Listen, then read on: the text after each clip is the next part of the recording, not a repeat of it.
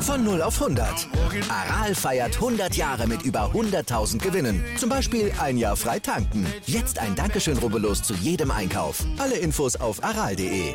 Aral, alles super. Hallo, hier ist wieder Football Quark, der offizielle Sport 1 Podcast mit einer neuen Ausgabe, die Stars von morgen. Wir blicken zurück auf den Senior Bowl, die Trainingswoche und ja, schauen, was der Draft so alles mit sich bringt. Viel Spaß!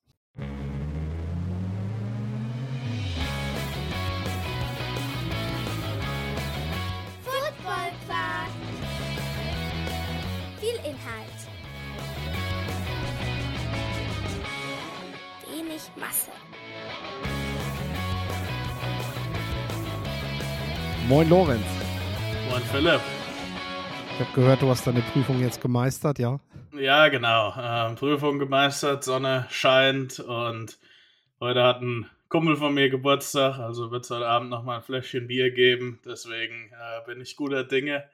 Ähm, und ja, schöner Tag heute. Also jetzt, da es Nachmittag ist und wie gesagt die Prüfung durch ist, ähm, kann ich mich nicht beschweren. Wie geht's dir? Ja, klingt sehr gut. Also die Witterung lässt das ja auf jeden Fall auch zu. Die, die schöne, schöne, klare Kälte. Also bei uns ist auch blauer Himmel. Macht gerade echt viel Spaß, rauszugucken und auch draußen zu sein tatsächlich. Genau, ist wie in Österreich im Skiurlaub. Wir haben, wir haben auf jeden Fall geiles Wetter. Also ich gucke gerade auch echt, dass ich jeden Tag irgendwie noch so eine Runde laufe, dass ich rauskomme, dass ich was mache und, und ähm, ja, das auch genieße. Sonne tanken. Äh, ich kann mich noch an, an Bielefelder Wintermonate erinnern, wo du gar nicht die Sonne gesehen hast, vier Wochen lang.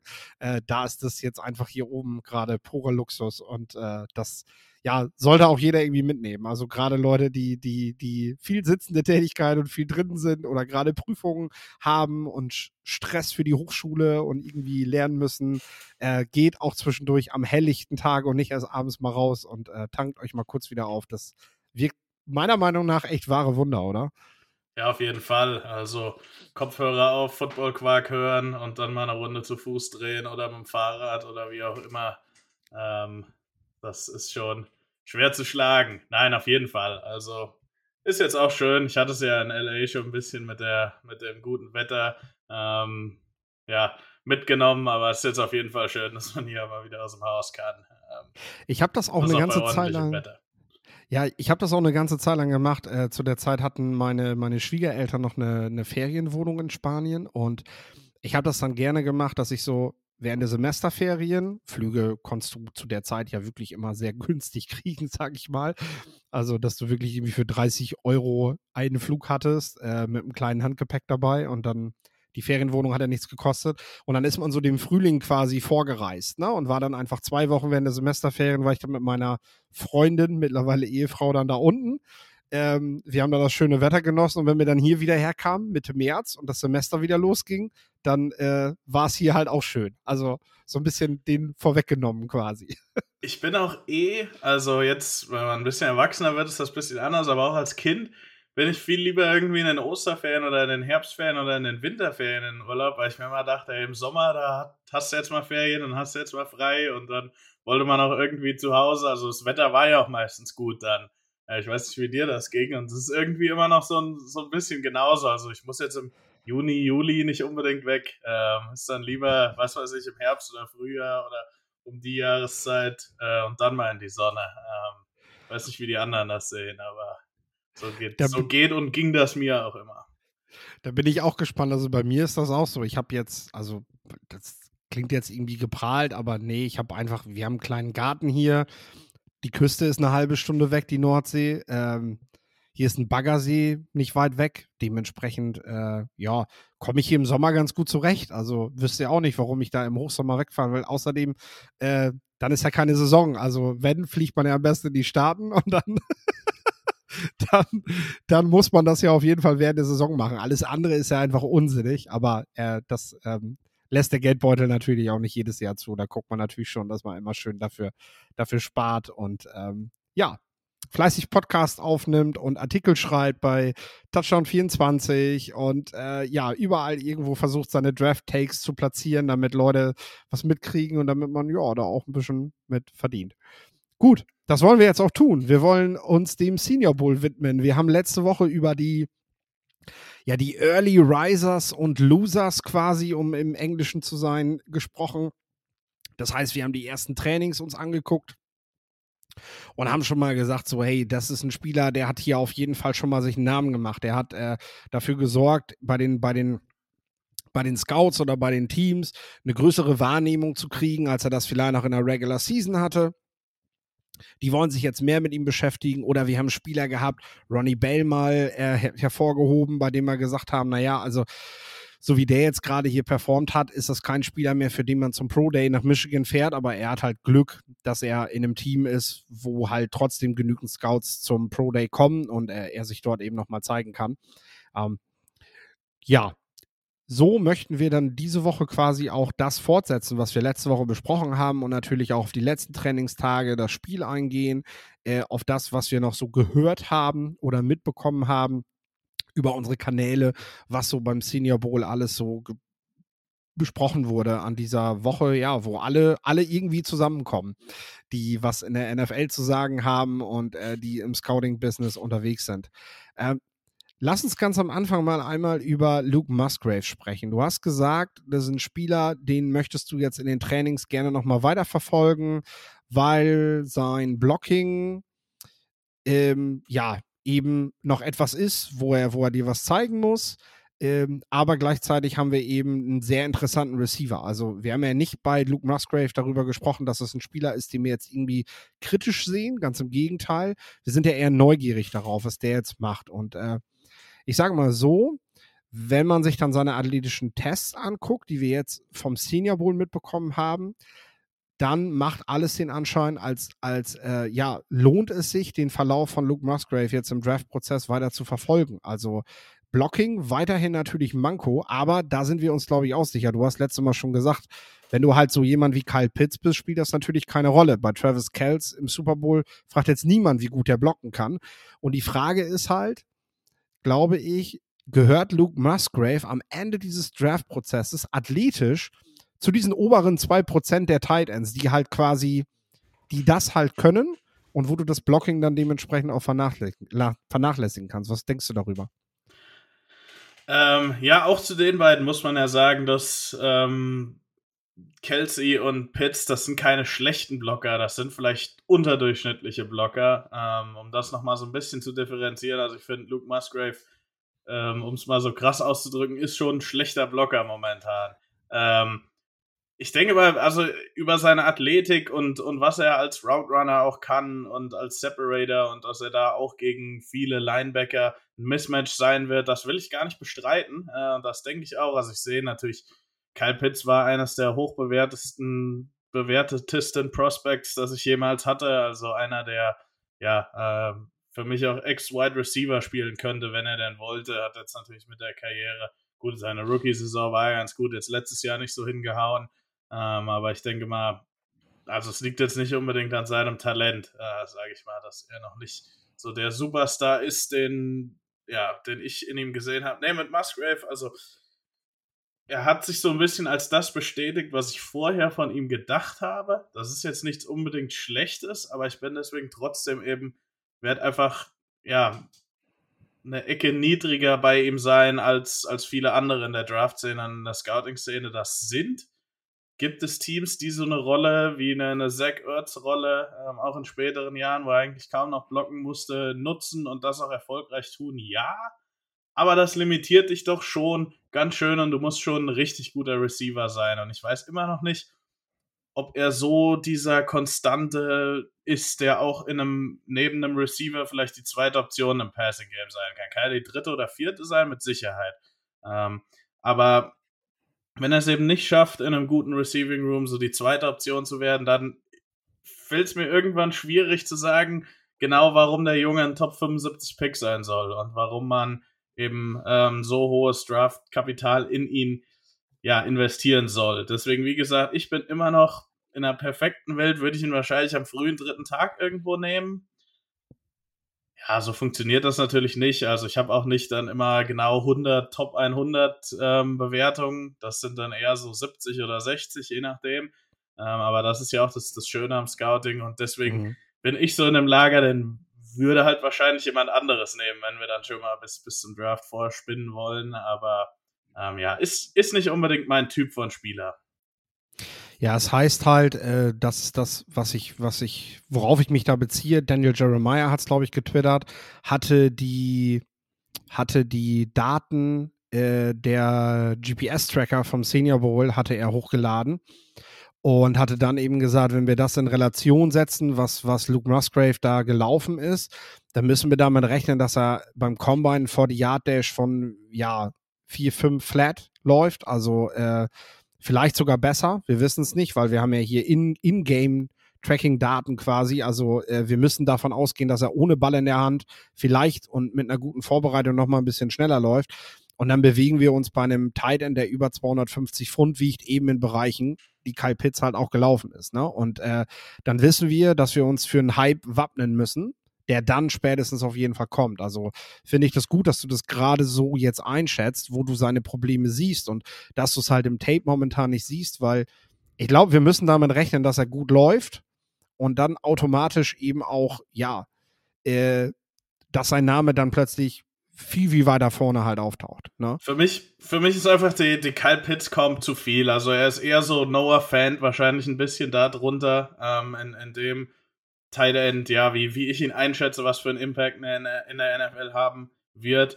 Ähm, ich habe jetzt die, die Zahlen, die GPS-Zahlen nicht direkt vor mir. Ähm, hab da aber auch so das ein oder andere gesehen ähm, und ich lerne das auch noch, wie man das einzuschätzen hat. Aber ich kann mich zum Beispiel daran erinnern, letztes Jahr hat Tyreek, äh, Woolen 23,5 irgendwas Meilen gelaufen. Der ist ja danach eine 4,26 im 40-Yard-Dash gelaufen. Ich habe jetzt teilweise Leute gesehen, die sich über eine 19 irgendwas von einem Spieler furchtbar gefreut haben, weil das halt am ersten Tag dann das schnellste war. Also da ich, wie gesagt, bin da selber ein bisschen vorsichtig. Also ich lerne so ein bisschen das anzuwenden und diese Sachen ja zu, genau, wie wendet man das an? Ähm, man hat ja auch immer ein bisschen wenig Kontext dazu, auch das nur in einem Training zu sehen. Ähm, es werden ja auch manchmal so die, die GPS-Zahlen von Spielen hochgeladen, habe ich auch schon gesehen, dass irgendwie Jameer Gibbs hat das, glaube ich, gemacht, äh, als er bei Alabama mal der schnellste war. Ähm, eigentlich hätte man da am liebsten eben noch den Kontext, bei welchem Play das passiert ist und so weiter und so fort. Ich denke mal, da bewegt sich auch viel in Sachen Scouting hin. Vielleicht wird irgendwann, und für viele Teams ist auch dieser 40-Yard-Dash äh, gar nicht mehr so wichtig, aber ja, ich habe teilweise so ein, so ein, so ein, und sicherlich waren Musgraves Zahlen gut, das will ich jetzt nicht sagen, aber teilweise auch so, so gesehen, wo dann die ein oder andere Tracking-Zahl war, wo ich mir dann dachte, okay, aber ist das jetzt wirklich so gut für denjenigen Spieler oder nicht? Ähm, ja, das wollte ich nur noch mal einschieben. Also das ist auch was, was ja auch Scouts, die schon länger dabei sind, und auch Leute, die, die neu dazukommen, halt gerade auch noch lernen, wie wendet man diese Daten an, auch in Sachen Beschleunigung. Ist sicherlich sehr interessant trotzdem. Also im Endeffekt interessiert mich ja das, was er auf dem Feld macht, nicht das, was er in einem äh, Unterhemd und Unterhose in Indianapolis läuft. Genau, ob wir tatsächlich Vergleiche zu Kyle Pitts anstellen dürfen, äh, werden, werden die nächsten Wochen zeigen. Da sind athletische Tests auf jeden Fall auch nicht unwichtig für, um, um einfach zu sehen, wie gut kann er sich auch, auch ähm, so, so ähm, sehr, sehr isoliert vom Spiel bewegen. Und da geht es eben vor allem nicht nur um die linearen Bewegungen, weil ein 40-Meter-Sprint macht in der Regel halt keinen Spieler in seinem Spiel, es sei denn, er darf mal in die Endzone abhauen von der 50-Yard-Linie. Ähm, da sehen wir das dann eher selten und daher äh, werden wir dann nochmal genau drauf gucken. Äh, du hast gerade schon so eine Player Comparison, was wir halt haben, dass wir halt Spieler vergleichen, dass wir gucken. Und da ist eine in interessante, äh, ein spannender Vergleich, der jetzt aufgetaucht ist über den Senior Bowl, der vorher, glaube ich, nicht so da gewesen ist. Das ist, wenn wir über Tiger Spears reden, dann haben wir jetzt Vergleiche, wo geguckt wird, okay, er ist etwas anders heißt, er ist etwas leichter. Aber wenn wir uns angucken, wie er sich bewegt und welchen, welchen, welchen ja, welches Plus er einfach auch im Receiving Game gibt, dann sind wir bei diesen Alvin Camaras, bei diesen Tony Pollards, die, die ja wirklich Unterschiedsspieler in der NFL derzeit sind oder gewesen sind.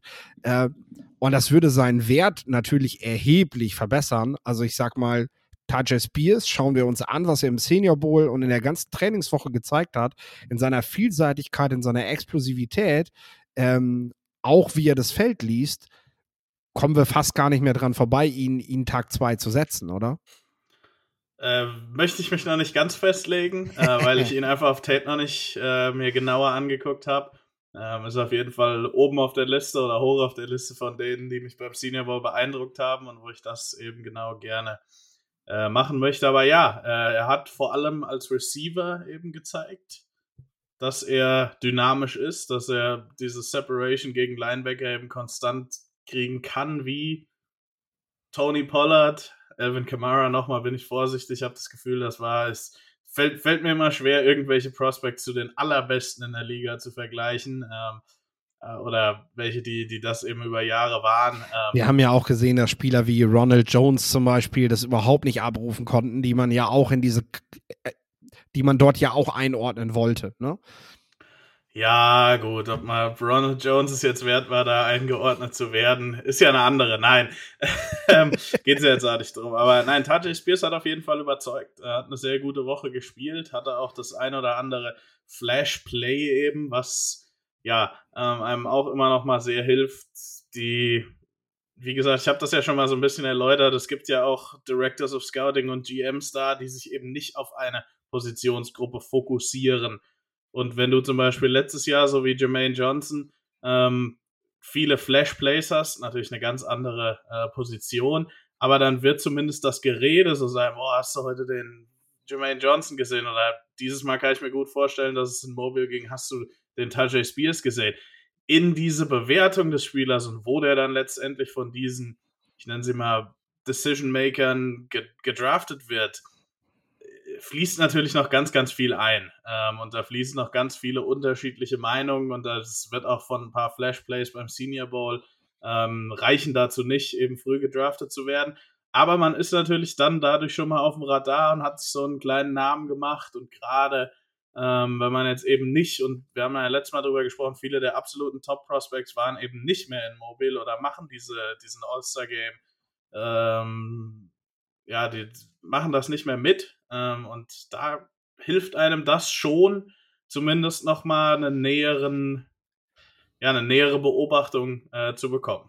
Von sich reden, machen, das ist ja auch das richtige Stichwort. Also hier die Bühne zu nutzen. Du kommst von der Tulane. Natürlich haben die dieses Jahr eine richtig gute Saison gespielt. Also die haben, die haben am Ende den Cotton Bowl gewonnen, einen New Year's Six Bowl hat Tulane wahrscheinlich vorher nicht so auf dem Zettel gehabt und äh, äh, die Schule selbst hat mit die beste Saison seit, seit 90 Jahren gespielt, muss man sagen. Also die waren schon lange, lange nicht mehr so erfolgreich oder sagen wir mal so, seitdem moderner Football gespielt wird, hat Tulane noch nie so eine Saison gespielt. Und ähm, Tajay Spears ist natürlich ein Spieler aus dieser Riege, der ein Garant gewesen ist für den Erfolg. Und das haben Teams natürlich sich notiert und sind mit einem Interesse zum Senior Bowl gegangen. Sie haben wahrscheinlich wenig Spiele von Tulane während der Saison gesehen, aber jetzt mit dem Interesse dahin zu sagen, den wollen wir natürlich gerne kennenlernen, Spieler von dieser Schule, die, die so so überrascht hat. Ne? Äh, klar ist, Teams, die einen Bell Cow Runner à la Derrick Henry oder, oder so suchen, die werden, die werden ihn, ihn nicht so hoch bewerten wie Teams, die eben, ja, ich sag mal, er ist kein Ergänzungsspieler, er ist aber ein Spieler, der der in diesen hybriden Backfields, die du mittlerweile viel hast, also ich sag mal, bei den Chiefs hast du mit McKinnon und mit Pacheco auch zwei Running Backs, die ergänzen sich ja in der Form, dass sie beide ähnliche Spielanteile kriegen. Es gibt Spiele, in denen der eine mal ein bisschen mehr kriegt als der andere, aber insgesamt in Summe oder auch Sieg Elliott, Tony Pollard, ähm, die sich da gegenseitig abwechseln, wo man halt einfach diese Skills einsetzt. Äh, und das wird mittlerweile in der NFL mehr und mehr bevorzugt und hat natürlich einen immensen Wert.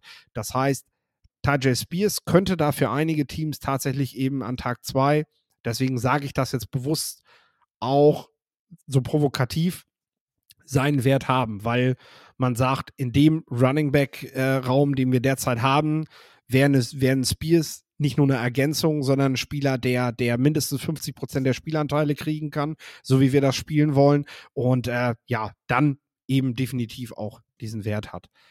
Und um nochmal kurz den, den Prozess vielleicht dahinter nochmal kurz ein bisschen weiter zu erläutern, also wenn man sagt, ein Team wird darauf aufmerksam, also der Area Scout, der wird eben schon viel über Tajay Spears wissen, Natürlich, wahrscheinlich ja. schon zwei, drei Reports über den geschrieben haben. Dann kommt noch einer in die Woche, der sagt, okay, Junge, du hast ähm, Du hast für diese Woche Running Backs und was weiß ich, Linebacker zu schauen. Das heißt, der wird dann über jeden dieser Position noch so ein Senior Bowl Report schreiben. Ähm, und wenn dann eben, wie gesagt, der Director of Scouting, der Assistant GM, der GM da sitzt und sagt, hey, der Tulane Running Back, ähm, den finde ich aber sehr interessant, macht dann seine Datenbank auf, das sind vier positive Reports, das der Interview Report ist gut. So summiert sich dann eben irgendwie das, das positive, die positive Information über diesen Spieler, äh, wenn das denn, wenn dem denn dann auch so ist. Also es sind viele verschiedene Dinge, die da reinspielen, aber mit Sicherheit, also ich glaube, das ist einfach menschliche Natur, werden die Spieler, die man eben beim Training, die rausstechen und davon war er sicherlich einer, eben auch von den Leuten, die im Endeffekt auch die Picks machen, ähm, näher, be, näher betrachtet. Das ist einfach so. Mhm. Flashplays hatte neben Tajay Spears auch Michael Wilson von der Stanford. Ähm, Im Game selbst, das allererste Play, was man sagen muss, war, war direkt quasi das erste Ausrufezeichen von Wilson. Da vernascht er seinen Cornerback mit einem, ja, mit einem mit einem relativ klaren Route Running, mit einem relativ klaren Cut. Äh, der so deutlich vorgetragen wird, dass er, wenn sein Quarterback das ein bisschen früher merkt, ich sag mal so, ich hatte es hier auf dem Sofa bereits komplett ausgesprochen, dass er den Ball dorthin werfen soll, bis ähm, ich muss gerade überlegen, wer da in dem Moment überhaupt der Quarterback gewesen ist. Ja, siehst du, das war gar nicht so nötig in dem Moment, darauf zu achten, äh, bis der Ball dann endlich da gelandet ist. Was am Ende eben dafür gesorgt hat, dass dieses Play nicht noch viel, viel weiter vorgetragen werden könnte. Sonst wäre das wahrscheinlich das Highlight des Senior Boots schlechthin geworden, weil der direkt mit dem ersten Play mal eben ja, bis zum Touchdown über 70, 75 Yards durchmarschiert wäre. Äh, Mike Wilson, sehr interessanter Wide Receiver, der, äh, finde ich, ja, so ein bisschen hinter diesem, hinter diesem ersten Bunch auf jeden Fall zu sehen ist an Receivern bei ihm. Aber der große Vorteil, ich habe danach natürlich ein bisschen recherchiert und gesehen, okay, Michael Wilson hat am College viel, viel Special Teams gespielt, war auch ein wichtiger Punt-Returner eine ganze Zeit lang für Stanford. Und das, ja, das wird Teams natürlich freuen. Also, wenn die jetzt eine Bewertung haben, Tag 3, das ist ein Tag 3 Receiver. Wir müssen echt erstmal gucken, wohin der sich entwickeln kann, was der mit einer Verlängerung des Route Trees und all diesen Dingen, was der tatsächlich bei uns langfristig für ein Faktor sein kann. Wenn ich aber weiß, dass der Punt Returner spielt und dass der Special Team spielen kann, selbst wenn er nicht mein Returner ist in diesem Team, ähm, dann, dann kann ich ihm sogar eine frühe Tag 3 Bewertung geben, weil ich weiß, den, den Jungen kann ich lange in meinem Kader behalten. Den kann ich über seine komplette Rookie-Zeit auf jeden Fall in den Special Teams gebrauchen. Und über die Zeit kann ich beobachten, wie gut der sich entwickelt in eine wichtigere Rolle. Der ist am Anfang vielleicht mal ein Wide Receiver 4, 5 und kann sich über die Jahre aber eben in so eine feste Rolle reinspielen. Kann bis dahin, was er eben im Senior Bowl gezeigt hat, schon mal für so ein paar Highlights sorgen. Ne? Also äh, das war halt schön zu sehen, dass er auf jeden Fall athletische Catches auch machen kann, dass er, dass er sich separieren kann, dass er dort einfach ein paar Flashes hat, äh, die Hoffnung machen darauf, dass du mit Michael Wilson Spieler findest, der ja, der dich langfristig besser macht, auch wenn du am Anfang wahrscheinlich erstmal jemanden für die für den weiteren Kader holst, sag ich mal. Ja, genau, als ich mir im Sommer äh, Stanford angeschaut habe, die hatten ja drei Receiver, einmal eben Bryson Tremaine, der sehr über seine Größe kam, äh, Michael Wilson und dann aber eben Elijah Higgins, der im Sommer so der Top-Receiver war, auch den einige Leute so in der zweiten Runde hatten, äh, wenn man sich ein paar von diesen ja, ganz frühen Mock-Drafts angeschaut hat.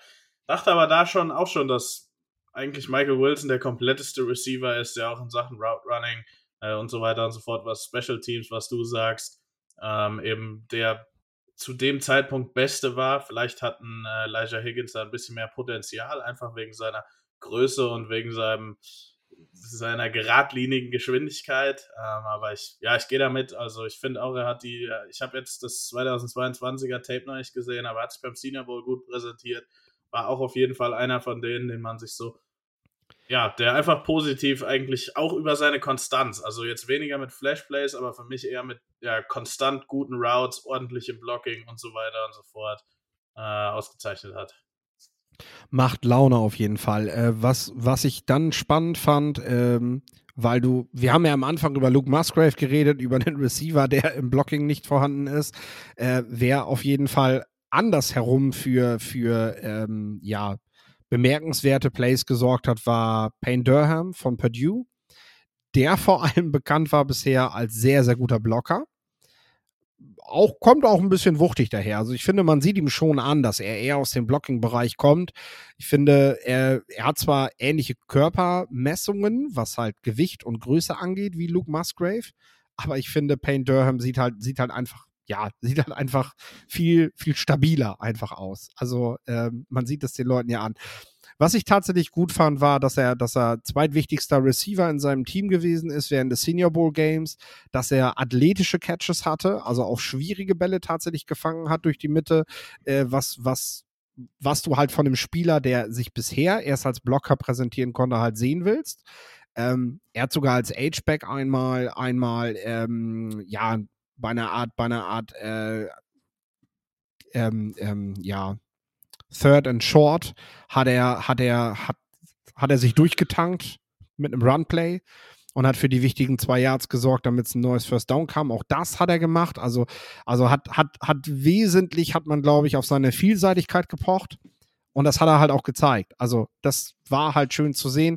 Gerade wer mehr so in die Richtung klassischer Titans geht, wer das bevorzugt, hat mit äh, Payne Durham eben einen Spieler gesehen, der der äh, ein höheres Maß an Vielseitigkeit mitbringt, als er das am College zeigen durfte, weil klar, man setzt dort natürlich auch in dem, was man bekommt von Spielern auf die besonderen Stärken und das ist sein Blocking, das wird es wahrscheinlich auch immer bleiben.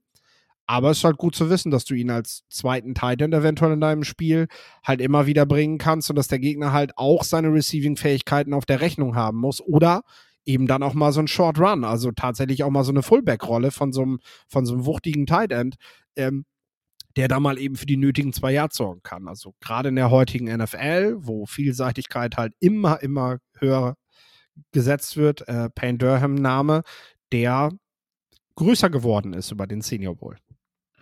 Ja, auf jeden Fall. Äh, und das ist ja auch das Schöne an so einer Woche wie dem Senior Bowl, dass man, dass manche Spieler eben aus Offenses kommen oder College Schemes, in denen sie gewisse Dinge einfach, ich sag jetzt mal, nicht abgefragt werden oder nicht gefordert sind. Ja, das war bei Payne Durham so ein bisschen so. Ähm, und er wird wahrscheinlich nie der Tight sein, der jetzt eben diese spektakulären athletischen Catches ähm, mit Run after the Catch unbedingt machen muss und wird. Aber das zu haben kann ja nichts schaden, weil wie schnell hat sich mal ein Starter verletzt, wie schnell musst du jetzt doch mal ähm, die Seam hochlaufen, plötzlich ist es Cover 3, plötzlich bist du der erste Read.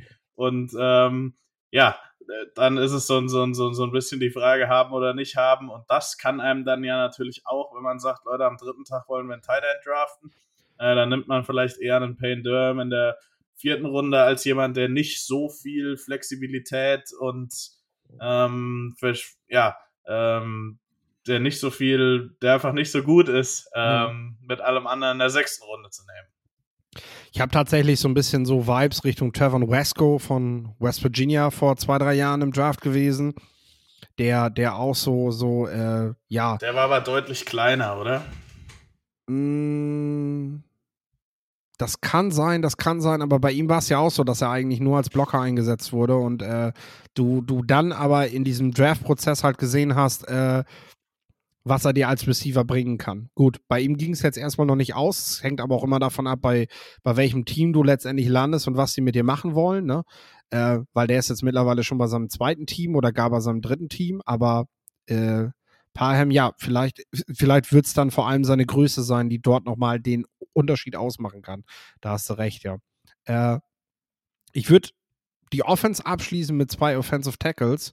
Einmal einen Lichtblick und einmal einen, äh, den ich tatsächlich auch kritisieren möchte, was ich äh, normalerweise ähm, ja versuche, versuche immer so zu verpacken, äh, dass, es, dass es auf jeden Fall auch noch wertvoll für so einen Spieler ist, aber wo es mir tatsächlich schwerfällt. Ich fange mal an mit Daniel Wright. Äh, ja, diejenigen, die diesem Podcast aufmerksam folgen, wissen, dass ich äh, ja seit einigen Monaten echt ein Fan von ihm geworden bin. Ähm, ich finde einfach, man muss manche Dinge nicht zer zerlesen oder zerreden. Wenn ein Spieler blocken kann, kann ein Spieler blocken. Und was halt Fakt ist, dass Daniel Wright in wichtigen Spielen gegen, gegen, gegen wirklich schwere Matchups seinen Mann gestanden hat. Und äh, da kann man jetzt natürlich reingehen. Wo hat er noch seine Schwächen? Wo hat er noch seine Defizite? Aber am Ende des Tages hat er diese Spieler eben gestoppt. Und das ist etwas, was er beim Senior Bowl auch wieder gemacht hat. Äh, deswegen möchte ich Daniel Wright hier einfach mit seiner, ja, mit einer gewissen Einstellung, die er mitbringt. Also auch dieses, dieses, ich weiß, ich spiele diese Woche gegen Will Anderson, aber ich, ich, ich mache mir halt trotzdem keine Sorgen, dass ich den nicht gestoppt kriege, sondern ich mache das jetzt einfach. Äh, die bringt er mit. Dann äh, siehst du Verbesserungen im Run-Blocking. Das ist tatsächlich etwas, wo er, wo er eindeutig noch Defizite hat. Ähm, dann siehst du, dass er sehr kontrolliert sein kann, dass sein Handeinsatz sehr kräftig ist und auch sehr platziert ist. Äh, womit er dann seine Probleme noch hat, ist so bei dieser Aufnahme von Blitzes, von Stunts. Also es gab auch beim Senior Bowl einen Moment, wo er ein ein Pace, ein Linebacker von Cincinnati, der mir auch sehr gut gefallen hat, äh, durchgelassen hat, weil er, weil er das eben zu spät, zu spät realisiert hat, dass dieser Mann jetzt durchkommt. Das sind so Sachen, äh, woran er noch zu arbeiten hat. Aber das sind alles Sachen, wo ich keine Bauchschmerzen habe und sage, der kann nicht Right Tackle starten äh, hier in dieser Liga, ähm, sondern klar gibt es Dinge, an denen hat er eben noch zu arbeiten und ich muss in Kauf nehmen, dass er in seinem Rookie-Jahr auch nochmal auch noch mal einen durchlässt, äh, weil weil er das eben noch nicht so schnell blickt, weil er dort eben noch lernen muss.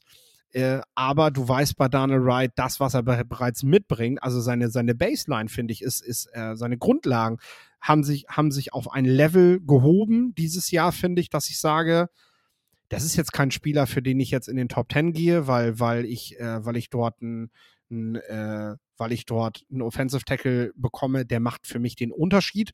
Der lockt bei mir halt einfach alles ab. Aber das ist ein Right Tackle, den ich brauche und der mein Team, äh, äh, der mir letztendlich die Stabilität gibt, die ich dort, die ich dort haben möchte.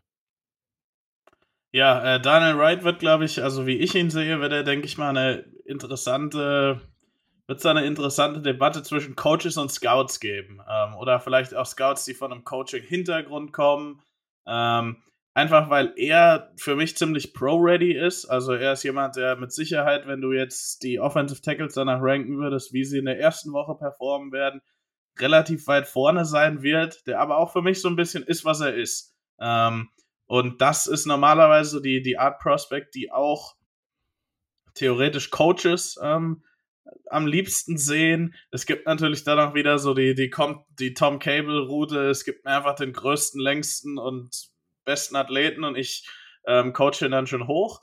Ähm, das kann natürlich auch sein. Aber ja, Scouts, die suchen auch immer noch mal so nach dem Entwicklungspotenzial und auch er hat noch Potenzial. Ich denke mal, er könnte auch seinen, seinen Körper noch ein bisschen anders, ähm, wenn, wenn in, in, einem, in, einem, in einem Weightroom, in einem Gym ähm, anpassen. Mit einem NFL äh, Nutritioning äh, Programm und so weiter und so fort, wo ich jetzt auch kein Experte bei bin, aber auch das wird sicherlich was sein, was bei ihm kritisiert wird so ein bisschen, ob man dann auch noch ein bisschen mehr Athletik freisetzen kann oder das kann man dann bestimmt auch, aber er ist trotzdem für mich eben eher so der solide am zweiten Tag wird wahrscheinlich ein Right Tackle, wenn alle Stricke reisen, kann er auch in, in Guard spielen.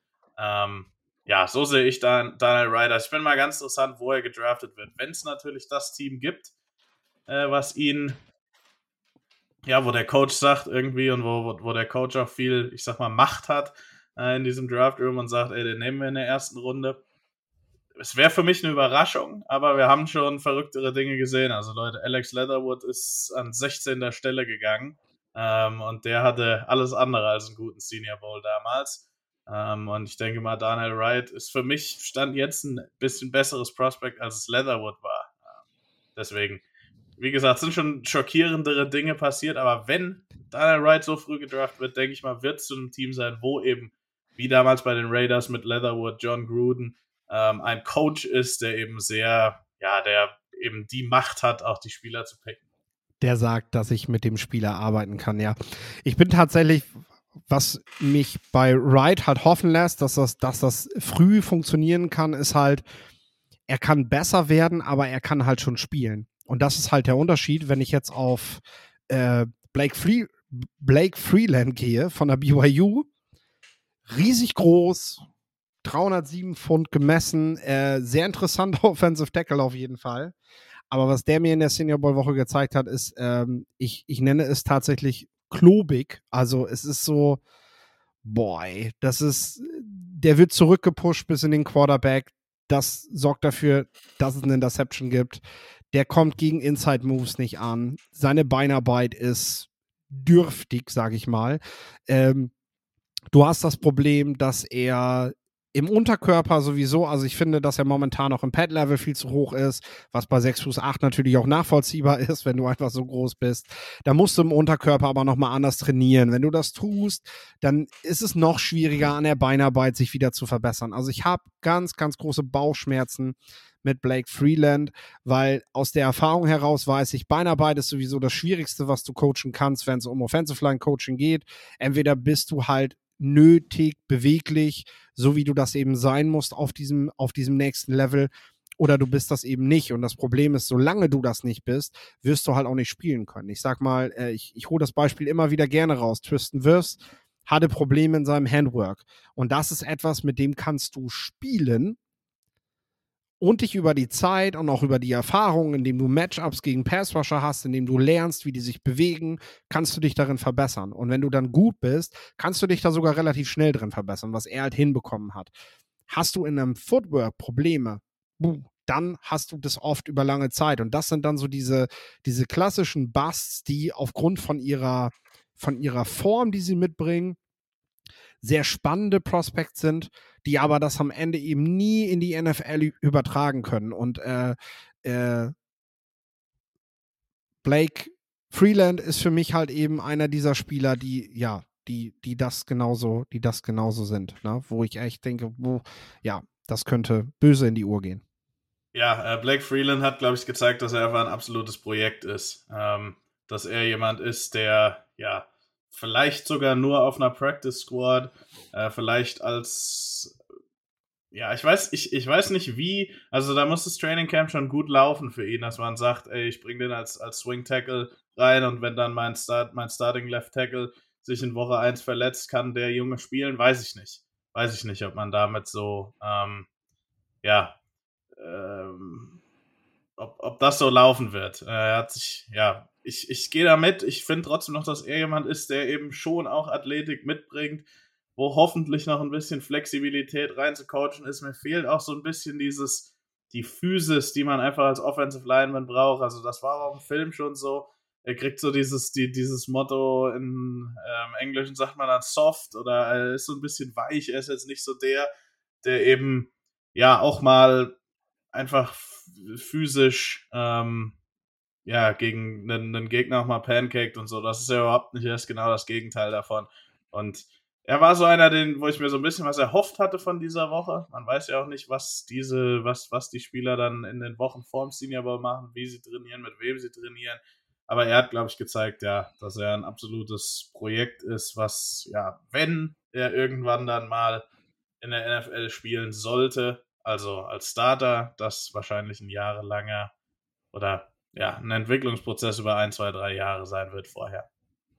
Ich sage auch ganz klar, wenn, wenn Teams dabei sind, die sagen, sie wollen das mit dem Projekt versuchen, dann ist das voll in Ordnung. Aber dann versuch es nicht mit so einer Art Projekt wie zum Beispiel mit Leatherwood, den du dann irgendwo in Runde 1 spät holst, weil du sagst, ich bin so verzückt von diesen, von diesen, von diesen, von diesen, von von dieser Veranlagung, die dieser Spieler mitbringt, sondern dann ist das halt in meinen Augen eher ein Spieler, den ich halt den ich halt an Tag drei dann mal hole, den ich halt nicht undrafted gehen lasse, weil er mir dafür einfach zu athletisch ist und zu groß und da sind die Arme zu lang für, als dass ich sage, das ist ein Spieler, den ich in der NFL nicht testen will. Aber tut mir einfach den Gefallen und, und holt euch, holt euch holt euch erstmal solidere Talente, weil letztendlich viele Teams draften auch in den ersten zwei, drei Runden für die Offensive Line Spieler, die sofort starten müssen, weil sie dort eine Baustelle haben. Und wenn du dann jemanden wie Blake Freeland holst, dann tust du diesem Spieler auch keinen Gefallen. Also bitte holt dann doch einfach auch mal Spieler, die so eine Baseline wie Daniel Wright zum Beispiel mitbringen und dann sagen, äh, gut, mit dem kann ich doch schon mal arbeiten und der kann zumindest hier auf Right Tackle schon mal spielen. Also ähm, Einmal noch, äh, ja, zwei Spieler habe ich noch tatsächlich. Einmal möchte ich noch kurz in die Defense gehen, die ich, ja, wo ich weniger meinen Fokus drauf gelegt habe, aber äh, da wäre, da wäre Keon White auf jeden Fall von der Georgia Tech noch zu nennen, der, ähm, ja, der in der letzten Saison in dem Team, das äh, ja, das bisher äh, nicht unbedingt bekannt dafür ist, jetzt, jetzt großes, großes Talent an der Defensive Line oder in der Front Seven zu produzieren, auf ganz ordentliche Zahlen kommt mit siebeneinhalb Sacks, mit 14 Tackles for Loss. Und ähm, ich finde, dass er, ja, also dass er, dass er sich einen Namen gemacht hat in dieser Senior Bowl Woche mit, mit, mit Plays, mit äh, sehr viel Konstanz auch tatsächlich. Also es gibt gibt Spin-Moves von ihm, aber gleichzeitig trägt er eben auch einen guten Bullrush vor. Ähm, also es gibt Kraft, es gibt Agilität. All das zusammen äh, macht ihn ein Spieler, sag ich mal, der, ja, wir haben, wir haben jetzt schon öfter mal diese Themen gehabt, dass es so hinter den ganz, ganz besonderen Edge-Defendern gibt es so eine Gruppe, wo wir, glaube ich, momentan noch überhaupt nicht sagen können, wer von denen würde in Runde 1 gehen und wer fällt dann an den zweiten Tag heraus. Und Keon White hat sich, finde ich, mit in diese Diskussion gebracht, wenn er vorher nicht eh schon drin gewesen ist in dieser Diskussion, ob er einer dieser Spieler sein kann, der in diese erste Runde rein sneaken kann. Oder was meinst du? Ja, äh, er ist ja jemand, der mit 280 Pfund, ähm, wie du schon sagst, ein guter Athlet ist, auch als ganz normaler Defensive End spielt. Ähm, was bei dieser Größe natürlich nicht unbedingt ähm, ganz normal ist, aber das natürlich auch heißt, man kann auch dann am Passing Down für einen, was weiß ich, White Nine nach innen spielen und den Vorei machen oder sowas. Ähm, was natürlich auch interessant ist. Auch bei ihm ähm, bin ich mir noch nicht so ganz sicher, wo ich ihn einstufe. Irgendwo so am zweiten Tag. Ähm, aber auch da werde ich mir nochmal das Tape ansehen müssen, um dann wirklich zu sagen, okay, endgültig würde ich den anstelle X nehmen. Ist auf jeden Fall, was ja auch so den, den, den ja, die, die, den Buzz vor dem Senior Bowl war er ja auch einer der Namen, der plötzlich mal irgendwo in einem Mockdraft an, was weiß ich, 10., 11., 12. Stelle aufgetaucht ist. Ähm, man weiß nie, so hoch wird er für mich wahrscheinlich nicht äh, graden, auch weil ich ihm, äh, ich habe ihn auch im Sommer gesehen, jetzt wie gesagt über die Saison noch nicht, das wird dann noch kommen. Ähm, aber auf jeden Fall ein interessantes athletisches Profil und Edge Rusher auch immer wieder eine Position, wo man gesehen hat, dass auch eben diese Athletik, wenn man ein paar Flashes zeigt, äh, wenn man eben auch die, die, die Arbeitsmoral und so weiter hat und auch gutes Coaching, ja, dass daraus eben auch richtig gute Starter sich entwickeln können. Ähm, ich meine, im Prinzip war letztes Jahr das, das Pick von Trayvon Walker natürlich nochmal jemand, der wesentlich athletischer und so weiter und so fort war. Nichts anderes als zu sagen, ey, den Jungen können wir in drei Jahren dahin coachen, dass er einer der besten fünf Edge Rusher in der NFL ist. Ähm, wie gesagt, Keon White, vielleicht die besten fünf ist da vielleicht ein bisschen übertrieben. Aber wenn alles richtig läuft, der Junge hat die Anlagen dazu, einer der besten 20 oder der besten 15 zu sein. Und ähm, das kannst du dann schon irgendwo Mitte der ersten Runde nehmen. Ähm, wenn, wenn man da, wie gesagt, ich bin noch nicht, bin selber noch nicht da, ich bin eher so am zweiten Tag. Ähm, aber so kann man ihn sich ja, wenn man eben in, in einem Draftroom sitzt und sagt, lass uns Keon White hier anstelle 18 nehmen, dann wird man so argumentieren und sollte das dann natürlich auch glauben. Ich will ganz zum Schluss nur einmal kurz das Quarterback-Thema anreißen, weil ich weiß, wir werden nächste Woche ausgiebig darüber sprechen. Das ist jetzt schon mal der Teaser für nächste Woche. Äh, wir werden nächste Woche eine Quarterback-Folge machen und äh, zwei Folgen sogar, denn eine werden wir beide machen über die Quarterbacks. Und die zweite wird sein mit Jo Ulrich, äh, ehemaliger Quarterback der deutschen Nationalmannschaft, der ähm, Quarterbacks-Coach ist, äh, Clinics macht und äh, dementsprechend auch als Sportlehrer äh, sich tatsächlich sehr gut auskennt. Eine der besten Folgen, die wir letztes Jahr gemacht haben, glaube ich, als wir einfach über die Quarterback-Klasse gesprochen haben mit ihm und äh, uns überlegt haben, an welchen Defiziten können Spieler gut arbeiten und gut trainieren und welche Dinge sind halt schwer zu überkommen. Denn auch dieses Jahr haben wir natürlich wieder eine Quarterback-Klasse, in der niemand perfekt ist. Das haben wir sowieso nie. Und äh, dementsprechend können wir da über die einzelnen Baustellen reden. Äh, das sei schon mal angeteasert. Nächste Woche eben wir beide im Quarterback Talk, um überhaupt erstmal diese Gruppe zu sortieren. Und äh, dann sprechen wir nochmal ja, sehr direkt mit Jo darüber, was, wo können sich Spieler eventuell verbessern, welches Potenzial haben diese Spieler tatsächlich, weil genau darum geht es eben auch bei den Quarterbacks auch, wie groß ist eigentlich der Entwicklungsspielraum dieser Spieler. Ähm, ich möchte jetzt aber ganz zum Schluss einmal kurz auf die Performance eingehen der Quarterbacks beim Senior Bowl, ohne jetzt einen im Speziellen rauszunehmen. Ich weiß, Jack Hanna wird immer noch wieder als der MVP genannt und äh, ein Tyson Bajent, ja, sein Papa kann ganz gut Arm drücken, ähm, aber äh, tatsächlich sind das dann auch die beiden Hot Topics gewesen, wenn man so will. Ähm, es war im Prinzip kein Quarterback dabei, für den, für den die NFL-Teams sich an die Seitenlinie begeben haben und wo sie gesagt haben, nimm mal als letztes Jahr das Beispiel, wo Mike Tomlin teilweise Richtung Seitenlinie zurückgeschoben werden musste, weil er, weil er sich, sich, sich zu nah in die Huddles begeben hat äh, während der Trainings, weil er, weil er sehr, sehr an den Quarterbacks sehr interessiert war.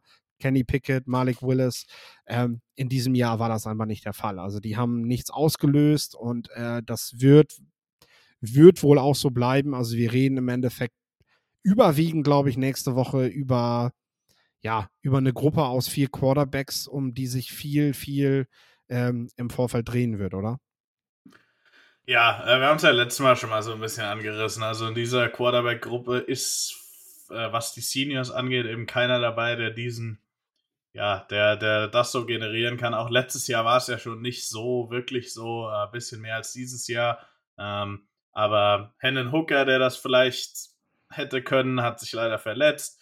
Ähm, Will Levis hat nicht teilgenommen und die anderen sind eben nicht, ähm, die dürfen halt nicht zum Senior Bowl. Ich glaube sogar, Bryce Young hätte gedurft, weil der tatsächlich im Winter ähm, oder im Dezember eben mit seinem Studium fertig war. Aber naja, ähm, er hat es auch nicht nötig, weil er einer der ersten fünf Picks sein wird. Das heißt, dieses Jahr ähm, leider nein. Ich finde auch Hainer, äh, wenn man sich die Gruppe mal anguckt, äh, fand ich auch schon vor der Saison, ist er macht einfach so das Bild von dem typischen, ey, der Junge wird jahrelang Backup sein, der wird, wenn er mal reinkommen muss, ordentlich spielen. Ähm, wenn du ihn irgendwann mal als Starter hast, wirst du immer versuchen, in jedem Draft und in der Free Agency einen besseren zu kriegen.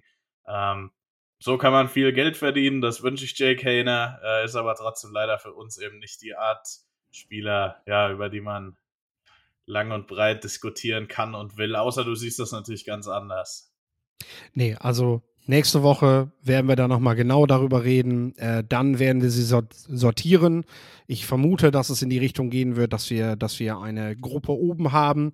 Und danach werden wir dann natürlich in unserer gemeinsamen Folge auch noch über die Gruppe dahinter sprechen. Dann auch nochmal vielleicht auf den einen oder anderen Punkt im Senior Bowl eingehen. Ähm, ansonsten, äh, ja, kann ich nur allen eine schöne Super Bowl-Woche weiterhin wünschen. Einen tollen Super Bowl natürlich am Wochenende.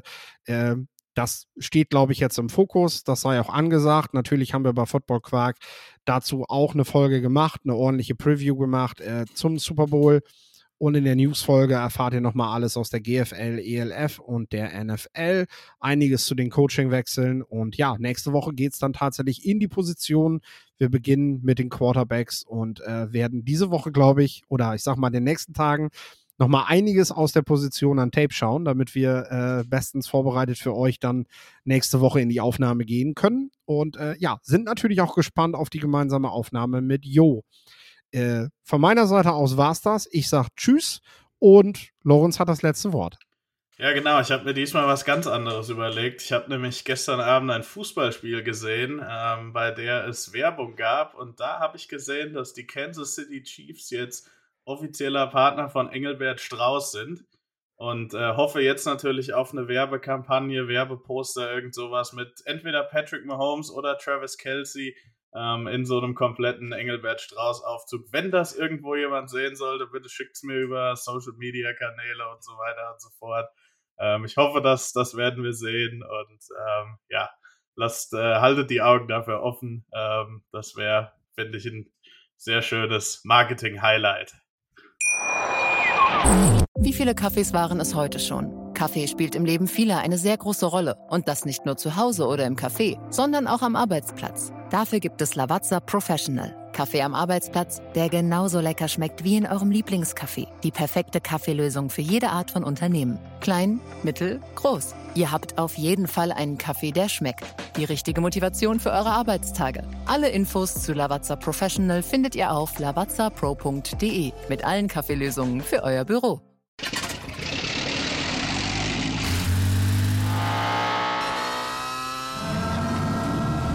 Von 0 auf 100. Aral feiert 100 Jahre mit über 100.000 Gewinnen. Zum Beispiel ein Jahr frei tanken. Jetzt ein Dankeschön, rubbellos zu jedem Einkauf. Alle Infos auf aral.de. Aral, alles super.